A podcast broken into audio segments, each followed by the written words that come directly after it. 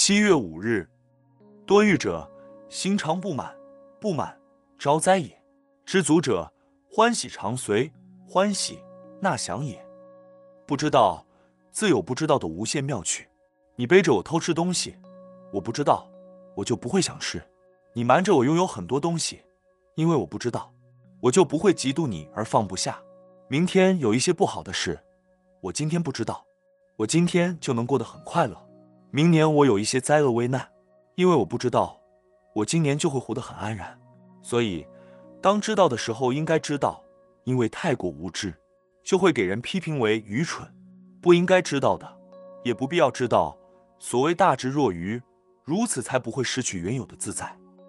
世间上的事，都是从分别而认识，而知道。既然是分别意识中的知见，就会计较，就会患得患失。所以，僧肇大师喊出般若无知论，以般若智慧的最高极限是乃无名而知，也就是要从大圆镜至不分别而能全部现前，这才是圆满的真知。